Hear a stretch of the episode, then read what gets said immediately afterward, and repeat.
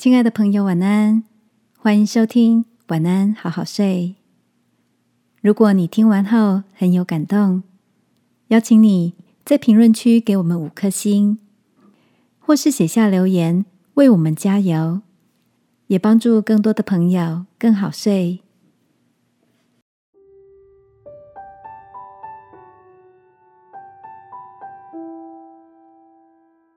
真心。需要被倾听。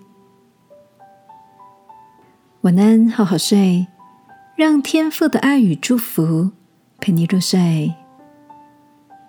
朋友，晚安。今天的你跟谁在一起呢？同事 Tina 最近跟女儿的关系有点紧张。她说，女儿已经到了青春期，对于事情很有自己的想法。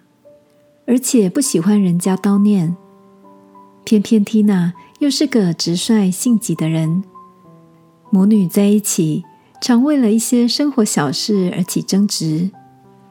还好缇娜的先生是个个性温和的人，夫妻俩刚好在教养上可以协力互补。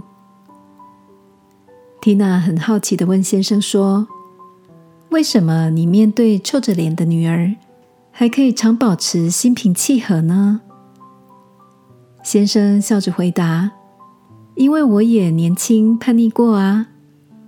从前习惯让孩子听我们说，但他长大后，我开始学着花多一点时间听他说，才发现要听得懂孩子，除了用耳朵，还要心眼并用，才能掌握到。”他真正想表达的意思。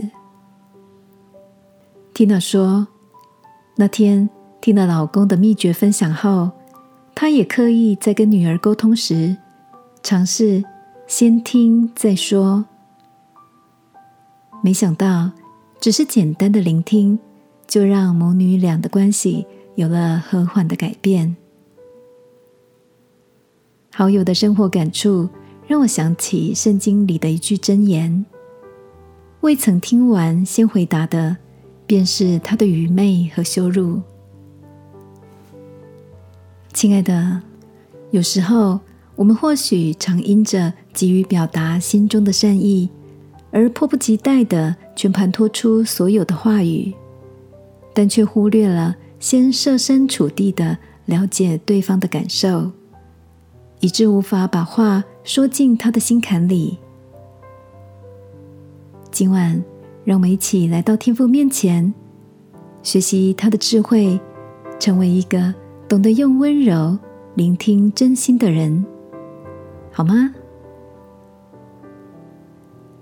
亲爱的天父，我愿意学习用爱倾听，如同你喜爱垂听我们的祷告，让我在聆听后。